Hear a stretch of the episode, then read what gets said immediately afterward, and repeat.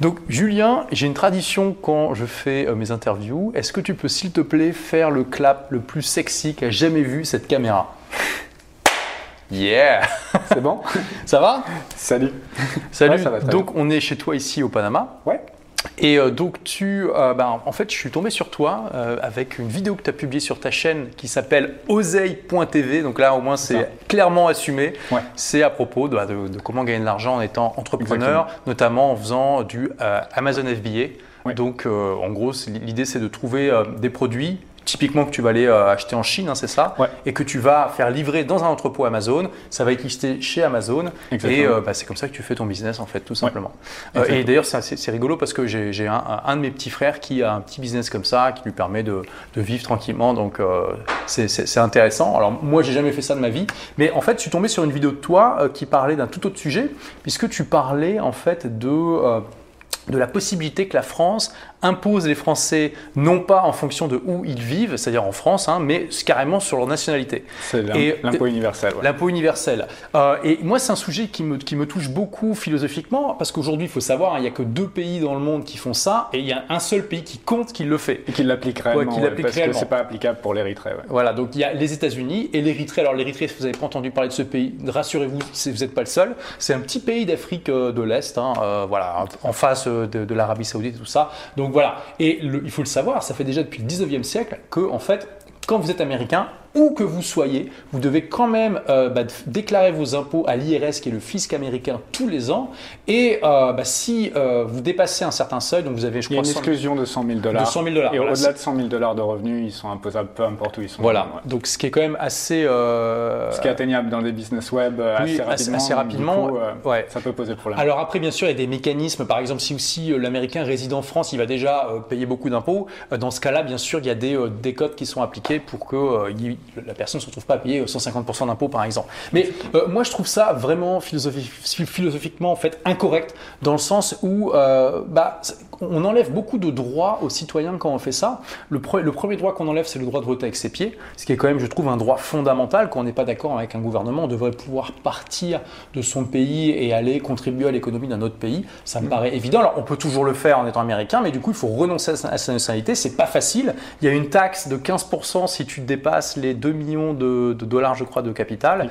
Euh, et en plus, le coût en lui-même est de 4000 dollars. Ouais. Euh, donc, enfin, je trouve ça hallucinant. Et euh, vous- si, si vous connaissez pas du tout ça, vous pourrez aller voir sur, euh, sur Google. Il y a euh, tout un, un mouvement de gens qu'on appelle les Américains accidentels, Accidentels. qui se sont, euh, qui sont juste nés par hasard aux États-Unis, peut-être parce que leurs parents étaient là pour une mission ou que sais-je, et qui, qui ont aucune connexion avec les États-Unis à part le fait d'être nés là-bas, et qui aujourd'hui sont dans une merde noire, il faut le Ouais, dire. parfois, hein. il y en a, ils ont passé une semaine de leur vie en étant nourrissons aux Ils États-Unis. ne parlent pas anglais. euh, Exactement, et ils- maintenant pour ouvrir des comptes en banque, des choses comme ça, ils vont être embêtés et en plus, possiblement, ils peuvent être taxés. Ouais. Ouais, donc c'est juste, enfin voilà. trouve- donc moi, quand, j'ai vu ça, je me dis mais c'est dingue quand même que si la France fait ça, moi je, suis vraiment contre philosophiquement. Oui, il y a aussi un autre, euh, un autre concept qui, qui est important pour moi, c'est que on n'est pas une propriété du gouvernement. Euh, et là, clairement, avec ça, on a l'impression d'être un peu la propriété du gouvernement euh, qui peut nous imposer comme ça euh, son, bah, son bon vouloir, même quand on n'est plus en train de vivre euh, dans le pays, on n'est plus en train de bénéficier des, euh, des, de- des infrastructures, du service public. Enfin, rien. je vois pas la, enfin, la logique à part d'être désespéré euh, au, au point de, de vouloir gagner de l'argent, enfin de prendre de l'argent partout, quoi. C'est c'est juste hallucinant. Bref, donc je suis tombé sur cette vidéo. Alors heureusement, tu as dit, euh, ils ont fait une analyse euh, Ouais. à l'Assemblée, ils ont dit que c'était pas faisable, grosso modo. Ouais. Ouais, Parce pas la, la France n'a pas le pouvoir de- des Voilà, États-Unis. Euh, mais du coup, bon, ça, du coup, ça m'a permis de découvrir un peu ce que tu fais.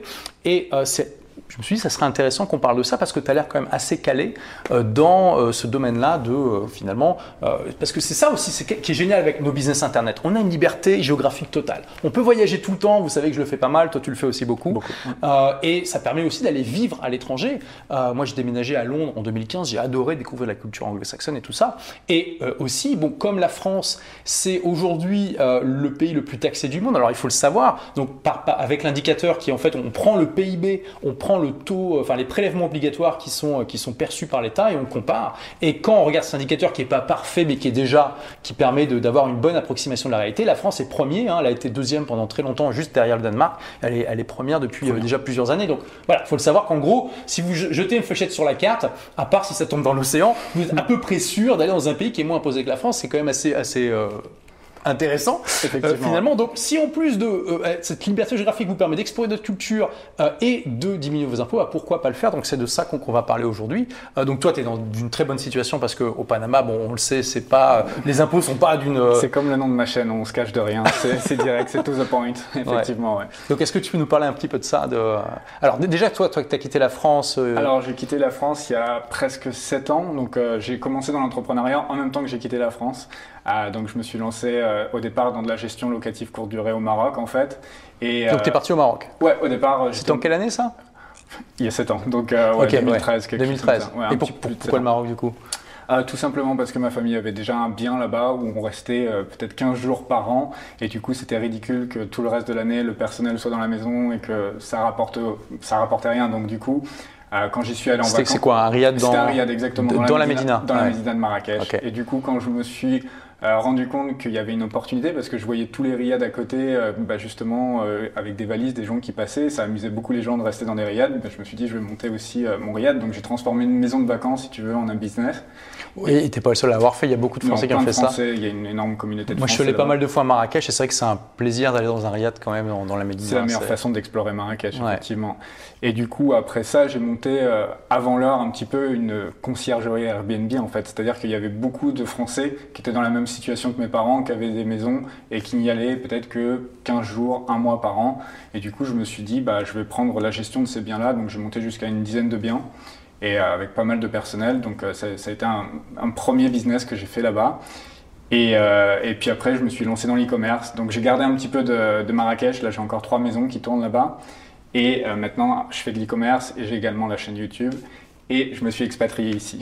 Donc, Ok, voilà. alors tu es resté 4 ans au Maroc. Ouais. Qu'est-ce qui, pourquoi tu as choisi le Panama parmi euh, toutes les destinations après, les possibles? quatre, après les quatre ans, en fait, j'ai euh, vadrouillé pas mal dans le monde, si tu veux. J'ai essayé pas mal de destinations. J'aimais beaucoup l'Asie, donc euh, ça a été aussi dans, dans la balance avant de choisir ici.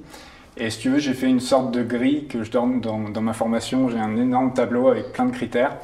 Et euh, si tu veux, le Panama, c'est le tableau, enfin c'est le pays, pardon, qui cochait le plus de cases pour moi. Je pense qu'il n'y a pas de pays qui soit parfait. Il n'y a aucun pays qui va cocher toutes les cases, qui sera parfait de tous les sens. Mais pour moi, euh, chercher un pays qui soit euh, intéressant au niveau fiscalité, donc c'est le cas au niveau du Panama. Chercher un pays qui soit agréable à vivre en termes de chaleur, en termes de. Oui, là on est, en, on est en février, il fait 30 degrés quand même. hein. Ouais, mais de toute façon, ça bouge pas toute l'année, c'est 28, 32 toute l'année, donc euh, c'est plutôt C'est assez agréable. agréable. ouais. Et euh, je cherchais un pays où on pouvait obtenir un second passeport, comme tu venais d'en parler. euh, C'était un de mes critères que après un certain nombre d'années présents sur le territoire, on puisse obtenir un, un second passeport, enfin le passeport local, ce qui est le cas au Panama. Donc, euh, c'est au des bout de amis cinq qui- ans, hein, c'est ça? Ouais, c'est 5 ans. Après, il y a un peu de démarche, donc euh, c'est euh, plutôt 6-7 ans. Réellement, entre le jour où vous allez me poser le pied euh, au, au Panama, démarrer les, les démarches, et le jour où vous aurez votre passeport, c'est 7 ans à peu près. Ce qui est après assez enfin, classique, on va dire. Ouais, il y a beaucoup de pays autour des 5 ans, il y a énormément de pays. Il y a des pays qui permettent de l'avoir en moins de temps, mais... euh, Le après- Canada, les États-Unis, c'est plutôt 4 ans. Ouais, le Brésil aussi. Tous les pays d'im- d'immigration euh, sont plutôt comme ça. Mais ok, donc Cana- Panama, c'est 7 ans, ouais. Ouais, Donc c'est un critère pour toi. C'était 5 ans, c'est 5 ans, mais après il y a les les démarches, qui durent un petit peu plus. Le critère aussi, c'était d'avoir des amis qui avaient déjà obtenu le passeport et qui étaient déjà ici. Ce qui était le cas, parce qu'il y a des pays où on va vous dire au bout de 5 ans vous pouvez avoir le passeport, mais en fait, euh, Ouais. c'est pas toujours vrai. En fait, le truc c'est que ça peut dépendre un peu du bon vouloir de l'administration, de comment ils étudient votre cas, est-ce qu'ils définissent que vous êtes assez implanté dans le pays ou pas? Enfin voilà, il y avait pas mal de critères. Et là, pour le coup, je connais euh, deux personnes qui ont obtenu euh, le passeport panaméen, donc euh, c'est pour ça que ça m'a attiré aussi à venir ici. Parce qu'il y avait déjà un track record avec succès en fait. Oui, parce que pour toi, c'est important d'avoir un deuxième passeport euh, comme précaution. Comme précaution pour pas dépendre d'un seul passeport, ouais, tout simplement. Et en fait, je parle de deuxième passeport, mais en vrai, idéalement, je pense qu'il faut avoir un, Un portfolio Ouais, je pense. Ok. Je pense. Pour se couvrir réellement, ouais. C'est une, une, une assurance vie, tout simplement. Ok, bon, c'est intéressant. Alors après, c'est peut-être un peu au-delà de les préoccupations de la plupart des gens qui nous Ouais. regardent. Du, du coup, pour euh, les infopreneurs, les entrepreneurs du web qui nous regardent, donc toi, tu t'adresses plutôt à des gens qui font euh, bah, du e-commerce, ouais. du e-commerce. Bon, mais qu'est-ce que tu peux euh, dire sur euh, les manières d'optimiser sa fiscalité quand on vit à l'étranger? Ok, ouais. Alors, ça va être déjà difficile de donner un conseil général parce que non, parce qu'il faut peut-être savoir, tu peux peut-être séparer les deux catégories. je vais, je vais donner les grandes lignes parce que c'est impossible de donner un conseil qui va aller à tout le monde parce qu'en fonction du type de business, en fonction de sa situation familiale, etc. Mais en gros, déjà, la première chose à regarder, c'est euh, de regarder sa situation euh, actuelle, c'est-à-dire de savoir si vous êtes marié, si vous avez euh, beaucoup de centres d'intérêt économique dans le pays où vous êtes résident à l'heure actuelle. Mhm. Avant de le quitter, il faut savoir déjà comment vous allez pouvoir ne plus être résident fiscal du pays où vous êtes actuellement. En France, par exemple, si vous avez une femme et des enfants et qui restent en France, vous allez continuer à être rési- résident fiscal en France. Ouais. Donc c'est très important déjà d'analyser sa situation et de s'assurer que vous allez pouvoir euh, ne plus être résident fiscal de là où vous êtes actuellement. Ensuite, choisir un pays qui vous convient niveau fiscalité et aussi niveau euh, vie, parce que euh, peut-être que, enfin, parce que la fiscalité c'est pas la seule chose à prendre en compte. Ah, c'est faut, clair. faut Non. également, euh, voilà, prendre en compte pas mal de choses. N'allez jamais dans un pays que vous détestez juste pour les impôts, ça n'a aucun intérêt. Il, il- il faut voir. Il y en euh, a plein qui le font, mais ils tiennent pas, tout Bah simplement. non, ouais, Au bout non, d'un an ou deux ans, vous allez vous barrer et vous allez. C'est pour ça, donc sans, sans, bien sûr jeter la pierre à quiconque, mais euh, j'avais regardé un peu euh, Malte quand euh, je, je- je- je réfléchissais à quel endroit je voulais partir. Euh, franchement, bon Malte, ça m'a, quand je suis allé, ça m'a convaincu de ne pas y aller. Ouais. Parce que moi, j'ai pas du tout accroché à Malte. Je trouve que c'est un caillou euh, desséché en fait. Moi, je pense que c'est euh, très bien pour euh, trois jours, ouais, un voilà, week-end à la Valette, peut-être faire un peu de bateau autour, mais je pense qu'on fait vite le tour et sachant que pour être résident fiscal, il faut y rester 183 jours. Donc, euh, Voilà, j'ai préféré Londres alors que je savais que j'allais payer plus d'impôts parce que Londres c'est quand même beaucoup plus intéressant comme ville. Bien sûr. Euh, et donc, euh, donc voilà, donc ouais, c'est juste un critère parmi d'autres, mais bien sûr, faut pas, faut pas regarder que ça quoi. donc voilà, faut regarder donc un pays qui va être intéressant pour vous. Si la fiscalité est bonne, tant mieux. De toute façon, comme on l'a dit juste avant, presque tous les pays du monde vont être plus avantageux que la, Que la France. France. Je pense que la plupart des gens qui te suivent sont en France. Donc euh, voilà, déjà, vous savez que peu importe où vous allez aller, ça va être plus intéressant.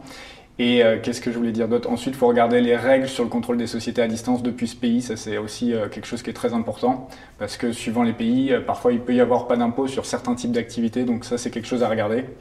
Et donc ça, c'est pour la partie résidence fiscale. Donc en gros, il y a Mais on peut aussi avoir sa boîte dans le pays où on va finalement. on peut l'avoir, ça sera pas toujours le plus intéressant. Et justement, c'est le, deux points- le deuxième point. Donc, le, le premier point, c'est résidence fiscale. Le deuxième point, c'est la société où on va la mettre.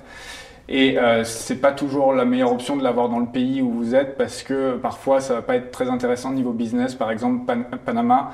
Euh, ça va pas être accepté sur Stripe, euh, sur euh, les marketplaces. Ça va être accepté que sur Amazon US, mais pas Amazon Europe. Donc on peut pas. Le business que je fais à l'heure actuelle, si je le faisais tourner à travers une, une société panaméenne, euh, je pourrais pas en fait, tout simplement. Donc ce qui est important au niveau des sociétés, et ça c'est ce que beaucoup d'avocats fiscalistes ou de cabinets de conseil oublient, c'est qu'il y a la partie fiscalité sur la société, mais il y a la- surtout la partie opérationnelle. Est-ce que vous allez pouvoir faire du business? Parce que Ouais. les îles BVI, Seychelles, Marshall Island et tout ça, c'est super, 0% d'impôt, pas trop de compta, etc. Il n'y a pas de Stripe. Il n'y a pas de Stripe, vous pouvez pas encaisser vos clients, donc ça sert à rien. Ouais, c'est clair.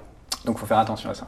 Donc du coup, tu as, quoi? Tu as une boîte en Estonie euh? Non, euh, US euh, et Hong Kong aussi. Ok, Voilà. d'accord. Et les donc avec ça, tu as, Stripe dans les deux pays, je crois. J'ai Stripe dans les deux pays. Après, Ouais. c'est beaucoup plus intéressant euh, aux US et c'est encore plus intéressant au UK. Il y a les LLP anglaises qui sont intéressantes aussi. Euh, J'en ai pas pour l'instant, mais euh, c'est une option que j'étudie parce qu'au niveau de Stripe, les frais de processing sont plus bas en fait en, en Angleterre. Eh, mais tu peux faire ça, enfin tu peux avoir une boîte à l'étranger qui soit exonérée d'impôts dans le pays où tu vis seulement si c'est accepté dans ce pays-là. Par exemple, en France, vous pouvez pas créer une boîte comme ça en Angleterre si vous la gérez de la France. Ça, ça va être Mm, considéré non. comme une entreprise française, Ouais, ce qui est- ce qui exactement. Elle sera, logique. elle sera imposée. euh, Ouais, donc- exactement. Donc, donc là, ça marche pas parce que là, il y en a déjà qui vont dire, ok, bah, je vais rester chez moi Non, et non, créer, et une boîte. euh, Non, non, la, première étape, c'est pour ça ça, que ça marche parce qu'au. Panama, ça fonctionne, c'est dans la loi, tu as le droit d'avoir ce genre de montage. Exactement, exactement, ouais. Ouais, c'est- je crois que c'est la même chose à Monaco quand tu n'es pas français. Euh, si tu es monégasque ou tu as une autre nationalité, tu, euh, tu peux avoir une boîte à l'étranger. Oui, oui, il y a ça. Les, semble, Français, hein, les Français, c'est le seul en fait, c'est le seul passeport à, Mo- à Monaco qui ne peut pas bénéficier des avantages. Genre, ce qui est logique parce que Monaco, c'est complètement encerclé Ouais, par la puis France. sinon, tout le monde irait. Ouais, voilà, c'est ça, c'est trop facile. Et puis ils n'ont pas trop le choix. Je crois que dans les, c'était dans les années 60, euh, il y avait euh, un conflit entre euh, Charles de Gaulle et, euh, et la- Monaco. Euh, puis Charles de Gaulle a dit bon, bah, allez, on leur coupe l'électricité. C'est vrai Et pendant, pendant quelques jours, il n'y a plus d'électricité à Monaco. Bah, ils n'ont pas de centrale. Tout vient de la France. Donc voilà, ils n'ont ils ont pas trop le choix en fait. C'est, euh, Ouais, donc euh, ouais, non, le passeport français, c'est le seul qui peut pas bénéficier à Monaco. Mais sinon, pour en revenir à, à ce que tu disais tout à l'heure, effectivement, le Panama, ça fait partie des pays qui ont des règles sur le contrôle des sociétés à distance plus que favorables. Donc, ça permet de pouvoir faire ce type d'activité. Et personnellement, je préfère les sociétés qui sont des entités transparentes, donc les LLCM américaines, les LLP anglaises et les LP canadiennes, parce que c'est des sociétés qui ne sont pas, euh, ils n'ont pas d'impôt sur, le, Alors, sur les sociétés. Quand dis pas transparent, c'est-à-dire que c'est c'est dire- c'est- c'est toi en fait, c'est une entreprise physique quoi. Exactement. C'est comme fait- l'équivalent en France de l'entreprise individuelle. Ah oui, exactement. Donc c'est-à-dire qu'en fait, il n'y a, pas de- y a pas de C'est en protection. fonction de- C'est toi le, qui paye sur ton impôt sur le revenu. En Et quand, et tu es dans un pays où il n'y a pas d'impôt sur le revenu, il n'y a pas de problème. Exactement. Ok, voilà. ouais. C'est un, un Mais par contre, tu as quand même une protection. euh, si on compare, ça- on peut pas comparer ça avec, euh, je sais pas, un auto-entrepreneur par exemple. Il y a quand même euh, limited liability euh, company. Il y a quand même une protection. ah d'accord. euh, ok. ouais. Donc les créanciers peuvent pas venir. euh, Bon, déjà, bon. Ça dépend de ce que tu fais. Si tu fais vraiment une grosse arnaque, ça protégera pas. Mais, euh, Ouais, mais, mais on- là, on s'adresse à des entrepreneurs honnêtes qui vont vendre des vrais produits Oui. euh, ou des vraies formations et voilà. Donc, euh, ok. Ouais. Donc quand, quand tu es honnête, euh, ça, ça donne quand même un degré de protection. Oui, et surtout, ça donne accès, ça donne une super versatilité en fait, parce que qu'une société américaine ou anglaise, bah, c'est accepté partout vraiment, donc c'est top. Mais, mais alors du coup, tu penses, tu, ben, tu peux, tu peux facilement ouvrir des comptes Stripe sans être dans le même pays que, de- que ta boîte parce que Stripe, ils, ils aiment non, pas trop ça quand facilement, c'est un grand mot. Non, il y a beaucoup de choses, à- beaucoup de précautions à prendre, Vra- vraiment, ouais. Ok. Bon. Euh, ok. Que Que je donne dans ma formation. Alors donc oui, ah, donc, j'ai un- il y a une formation pour ceux qui, euh, qui Ouais.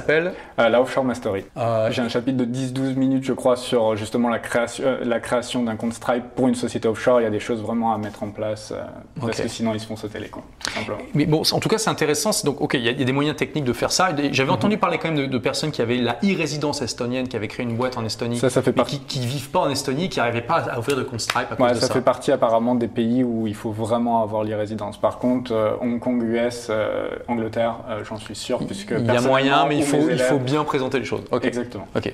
Donc voilà. Et donc ça c'est intéressant parce que ça rejoint finalement une théorie qui s'appelle la théorie des cinq drapeaux. On dit même six Ouais. drapeaux aujourd'hui. 7, 8, ils ont, on, Oui, peut, on on- peut aller on jusqu'au nombre on qu'on veut. Et plus on en met, plus on diversifie enfin, tous, ces, ac- tous ces actifs. Donc l'idée c'est que vous avez votre pays de nationalité, vous avez votre pays, le pays où vous, vous mettez votre résidence, le pays où vous mettez votre business, le pays où vous mettez vos investissements et le pays, les ou les plutôt les pays où vous allez euh, bah, votre terrain de jeu quoi, vous balader euh, en, en nomade si vous avez envie. Et maintenant ils en rajoutent un sixième, c'est euh, le pays où vous mettez tous vos euh, tout- tout- toutes vos euh, infra- enfin, l'infrastructure numérique, donc vos sites web, les emails, etc., etc. C'est pas obligatoire, mais bon. Donc pour, quel est l'intérêt de ça? En fait, l'idée c'est de bah, de se protéger, de euh, Diversifier les de- risques, de- tout de- simplement. ouais, de diversifier les risques, en fait, de ne pas mettre tous ses œufs dans le même panier, parce qu'on entend souvent ça euh, par beaucoup d'investisseurs, mais finalement, souvent ces investisseurs, ok, ils diversifient leur type d'investissement, mais ils mettent tout dans une seule zone légale, une seule zone monétaire et un seul pays, ce qui est une sorte de risque systémique. Ouais. Euh, bon, bien sûr, c'est pas tous les jours que des pays sont en banqueroute ou qu'il y a des dictateurs communistes qui arrivent au pouvoir, mais ça arrive. On a vu l'Argentine au début des années 2000 qui s'est complètement effondrée. Le, le- Du jour au lendemain, il y avait des gens qui avaient des millions en banque qui se sont retrouvés avec rien du tout parce qu'il y a eu une, une hyperinflation galopante. Euh, des pays qui ont bah, le Venezuela où il y a eu des Le confiscations Venezuela. massive Le Liban en ce moment. de biens. Voilà, donc bon, c'est sûr Ça que arrive, voilà, ça arrive. c'est Et- pas courant, mais c'est pas rare non plus. Ça arrive. Donc quand, quand vous voulez Il faut mieux prévoir, en fait, tout simplement. Ouais. Enfin, c'est ça, gérer, c'est prévoir. Donc, euh, autant diversifier les risques en mettant, euh, comme on a dit tout de suite, un drapeau dans plusieurs pays pour justement mitiger tous ces risques. Oui, d'ailleurs, euh, il y, a eu, il y avait un article euh, de, de publié sur mon blog Blogueur Pro euh, de la blogueuse de Libre d'État. Ok, donc euh, imaginons là quelqu'un qui, euh, qui est infopreneur et qui se dit euh, Ok, euh, je veux, euh, bah, j'ai envie de déménager pour explorer d'autres cultures et puis je vais aussi pouvoir en profiter pour baisser mes impôts.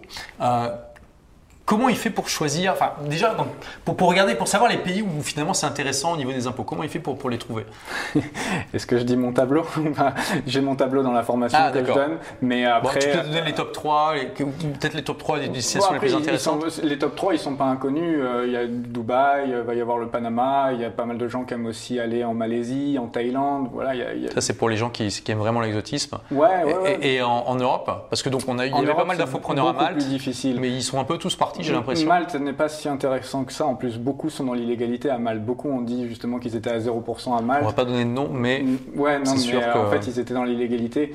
Euh, le meilleur, la meilleure imposition que vous pourrez avoir à Malte sur les sociétés, c'est du 5%, mais ça ne sera pas 0%. bon, c'est bien 5% quand même. Oui, c'est correct, mais c'est pas les 0% qui sont affichés. C'est juste, je préfère le dire parce qu'il y a beaucoup de gens, en fait, toutes les semaines, je reçois des mails de gens qui veulent faire euh, société à Hong Kong et euh, avoir une résidence à Malte et payer 0% d'impôt. Sauf que ça ne fonctionne pas, ça ne marche pas. Euh, puisque, donc, euh, En tant que résident maltais, vous devez payer au moins 5000 euros euh, d'impôts au minimum. Donc voilà, vous ne serez pas à 0%. Après, c'est Ouais, beaucoup plus c'est ce agréable. oui, c'est ouais. beaucoup plus acceptable qu'en France, ça c'est sûr.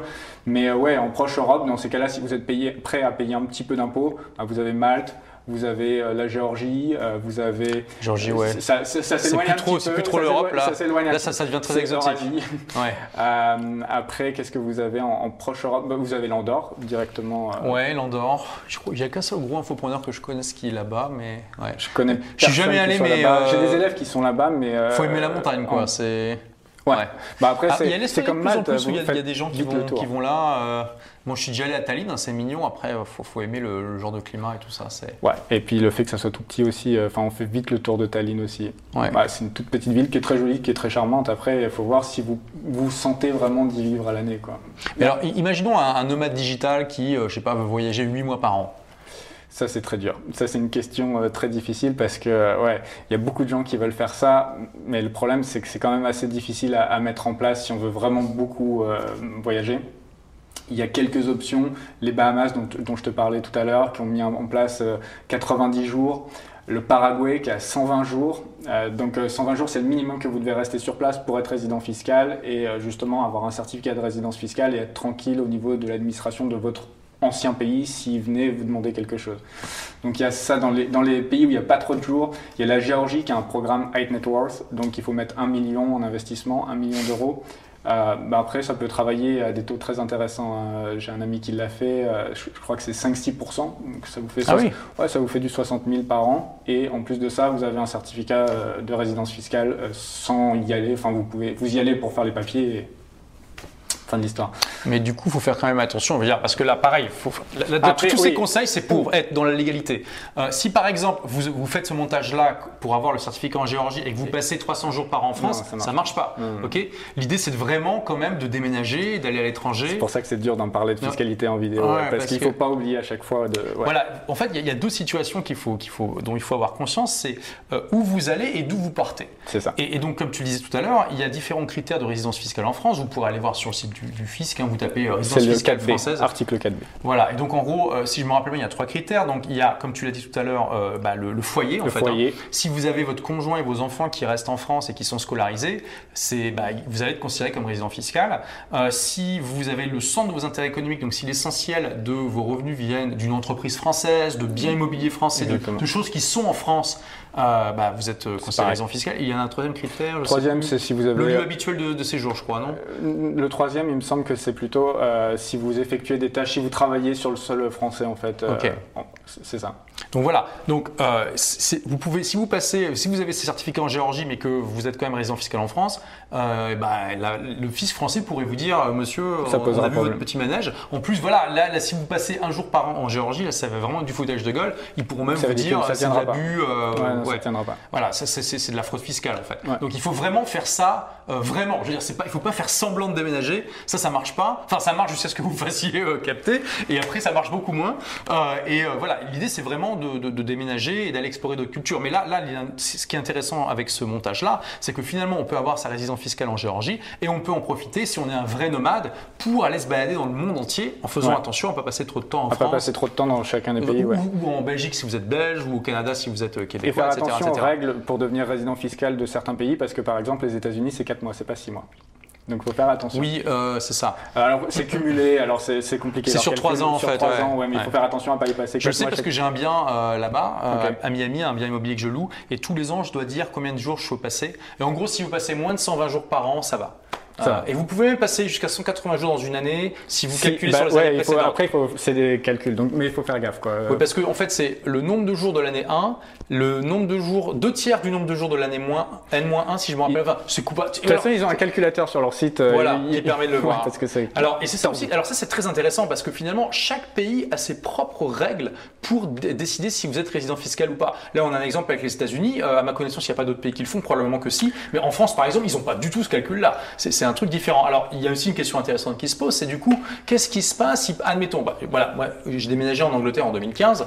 Euh, Qu'est-ce qui se passe si euh, je déménage en Angleterre en 2015 et je vis vraiment là-bas, j'ai une entreprise là-bas qui est l'essentiel de mes revenus, mais quand même j'ai ma femme et mes enfants qui sont en France. Du coup, je vais être considéré résident fiscal dans les deux pays. Comment ça se passe dans ces cas-là Est-ce que je vais payer les impôts en France et en Angleterre Bon, là, ça va être des cas de, de, taxation internationale. Ça va dépendre vraiment de, beaucoup de choses. Je pense pas que je peux le traiter dans une vidéo comme ça. Il faudrait vraiment voir euh, là où ça pose problème euh, exactement. Si justement la France détermine, vient, vient après toi en fait et détermine que tu étais résident français parce que tu avais tes enfants. ça va être aussi dans des cas euh, spécifiques, quoi, vraiment. Voilà. Mais en, tout cas, dans, dans ces cas-là, en général, il y a les taux de non-double imposition, les traités, ah, les, traités, de non. Exactement. Parce que donc, pour éviter que des gens se retrouvent à payer des impôts dans deux pays, parce que du coup, ils pourraient payer plus que ce qu'ils gagnent, hein, euh, eh bien, il y a des traités qui sont mis en place entre les pays, et avec différents critères. Dans ce cas-là, il faut lire le traité entre la France et l'Angleterre. Il faut bien les lire, parce que justement, faut, tu, tu faut, pour Dubaï. Faut, bien, faut bien les lire, ouais.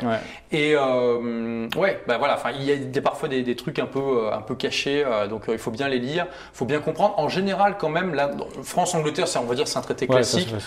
ils vont regarder quel est le lieu de séjour principal en premier. Donc dans ce cas-là, je pense que si tu gardes ta famille en France, mais que tout, tu passes l'essentiel de ton temps en Angleterre et que tu as le centre de tes intérêts en Angleterre, ça devrait passer que tu sois juste résident d'Angleterre. Après, qui veut se séparer de sa femme et ses enfants pour ça? Je, dire, là, je prends juste un cas hypothétique. Euh, voilà, je pense que la plupart des gens vont, partir avec femme et enfants. Et il faut aussi se rendre compte, je veux dire, euh, c'est tellement intéressant d'aller vivre à l'étranger parce que non seulement vous découvrez une autre culture et euh, ça vous permet d'enrichir finalement votre vision du monde euh, et puis de parfaire une langue aussi, à moins que si vous partiez dans un pays francophone bien sûr, mais c'est aussi génial pour vos enfants parce que ils vont, euh, tout ça, ça s'applique aussi à vos enfants et ils vont pouvoir découvrir une autre culture ben, jeune ça va leur ouvrir les, yeux, les chakras de manière extraordinaire. Et si vous allez dans un pays avec une autre langue, bon, bah, ils vont devenir bilingues ou trilingues. Et ça, quelle chance extraordinaire. C'est une, énorme chance pour les enfants. C'est clair. Moi, j'aurais tellement aimé que mes parents me mettent au moins dans une école maternelle et primaire bilingue. Parce que, je veux dire, imaginez l'atout que ça, ça donne. Aujourd'hui, on, vit dans un monde où parler une seule langue, c'est un handicap. C'est comme, mm. ne, pas, c'est comme ne, pas savoir écrire ou lire euh, il, y a, il y a 150 ans. Quoi. Clairement. On se retrouve parmi euh, les illettrés, euh, les analphabètes. Et j'en parle d'ailleurs dont tout le monde eu la chance de voir. Ça fait partie des trois critères des nouveaux analphabètes, tu sais, avec aussi euh, euh, l'absence de maîtrise des ordres de, l'informatique et puis euh, oui, le fait de ne pas apprendre tout au long de sa vie, tu vois. Donc voilà, c'est une chance extraordinaire pour votre famille, donc autant en faire profiter aussi votre famille. Et ça donne une capacité d'adaptation à l'enfant, enfin hors norme, c'est-à-dire que peu importe où il sera, enfin si vous l'avez emmené dans un pays comme Panama, euh, vraiment, ça va lui changer totalement sa façon de voir les choses par rapport à s'il était en train de vivre en France, en campagne. Enfin, ça va, ça va vraiment donner des nouvelles perspectives à l'enfant et euh, des bonnes capacités d'adaptation, je pense, pour euh, son futur, pour sa vie, clairement. Je pense que c'est un, un énorme atout. Je pense aussi. Et donc toi, tu es content de ta situation au Panama? Ouais. ouais, ouais, ça fait un peu plus de deux ans maintenant que je suis ici. Euh, je suis très content. Euh, le process pour devenir résident a été euh, très facile. Et ensuite, c'est un pays où il n'y a pas trop d'administratif. Enfin, c'est vraiment très, très light, donc c'est plutôt agréable. Et au-delà de ça, la vie, comme on disait tout à l'heure, il n'y a pas que les taxes et l'administratif. Non, c'est sympa vie Très, très hein. agréable. Franchement. Je suis en euh, train de me faire vraiment un petit pool d'amis là et de, clients qui sont venus ici aussi. Donc euh, maintenant, il y a vraiment un petit pôle euh, entre, web entrepreneur. Donc c'est intéressant. Oui, et franchement, la première fois que je suis venu à Panama City, je m'attendais à pas grand chose honnêtement, à part à une ville un peu pourrie d'Amérique latine. Et j'étais vraiment surpris. C'est euh, moderne, c'est sympa. Euh, il y a le, le Casco Viejo qui est, euh, qui est le, le, quartier historique qui est vraiment tout mignon. ça date de l'époque coloniale espagnole. On, sent, on a l'impression dans une autre ville. Quoi. Ici, on a presque l'impression dans un petit New York. Enfin, ça fait plus penser à Miami en fait, cette ville. en, plus, voilà. tout est en dollars. C'est une, une, économie qui est, basée sur le dollar. Mhm. donc bon, là, il n'y a pas de risque d'inflation et tout ça. C'est quand même assez safe. Euh, il y a pas mal de gens qui parlent anglais, c'est quand même mieux de parler espagnol. Moi, mon portugais me dépanne plus que l'anglais quand je tombe sur des gens qui parlent pas anglais. Enfin voilà, je veux dire, c'est c'est sympa. J'ai pas encore exploré le, le, reste, mais euh, on m'a dit que c'était très sympa. Et tu connais la, famille Koch, t'en avais parlé.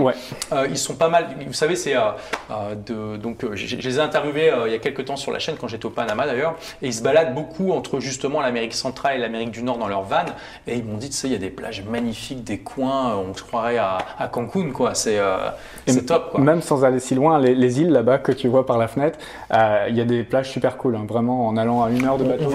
On va, leur montrer les. Euh, les, les, voilà, il y, a les plages, il y a les plages ici, euh, les, îles ici.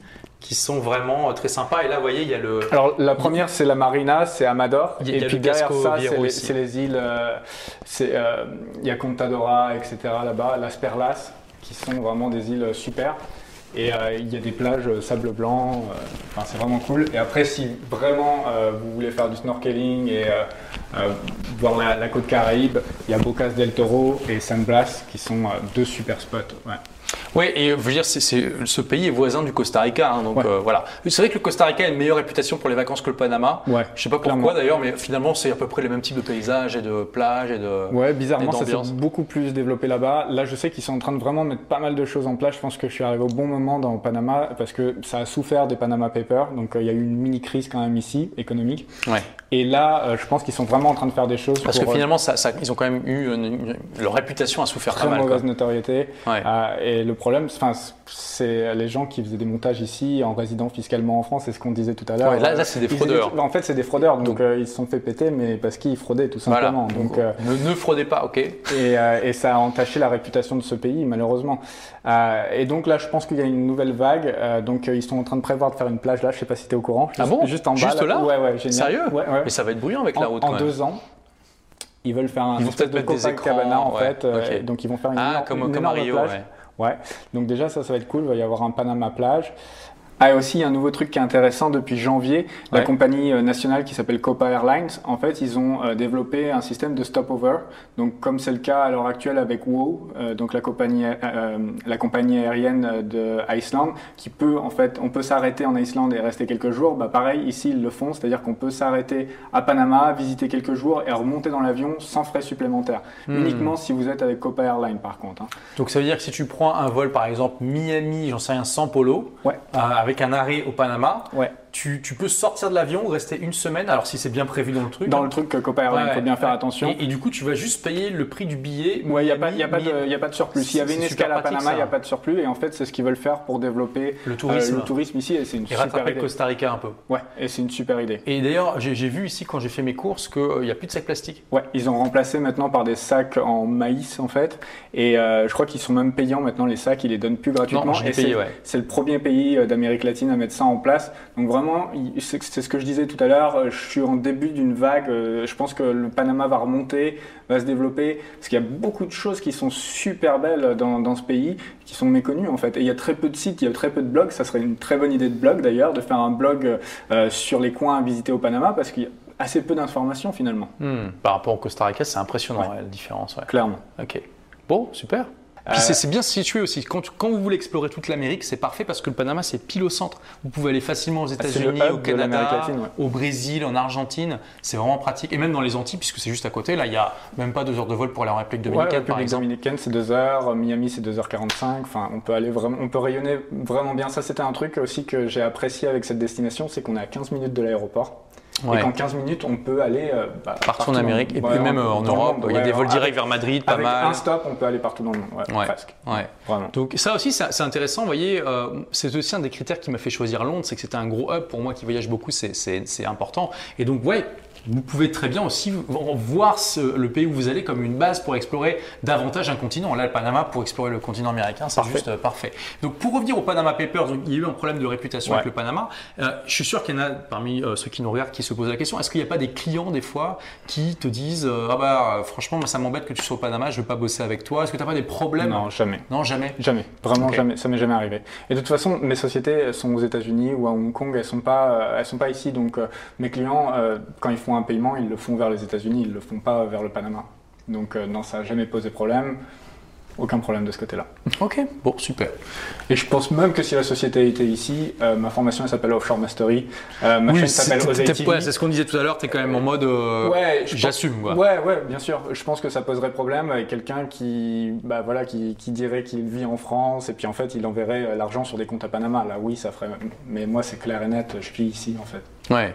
Et du coup, qu'est-ce que qu'est-ce que tu as à répondre aux gens qui vont te dire oui, mais euh, c'est quand même important de payer des impôts pour euh, supporter la démocratie et tout ça? Moi, c'est pas. Je sais pas si c'est vraiment égoïste le fait que j'ai voulu ne plus payer d'impôts, mais c'est aussi d'un point de vue efficience de, mes business. Au niveau taxes, on grandit plus vite, on scale plus vite.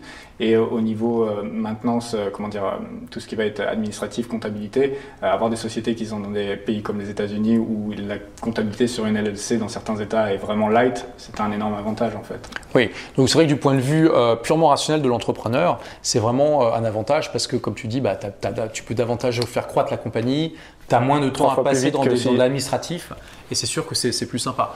Bon, et puis au-delà de ça, on peut, on parle pas forcément de ne pas payer d'impôts, on parle de d'utiliser le fait d'aller à l'étranger pour diminuer les impôts. Euh, voilà, quand vous partez en Estonie, vous allez quand même payer les impôts. Euh, Malte, il y a 5% d'impôts. Enfin, je veux dire, il y a un taux qui est quand même raisonnable et euh, qui, que, les gens peuvent se permettre de payer. Quoi. Donc ça, ça va dépendre aussi de la destination que vous voulez. Clairement.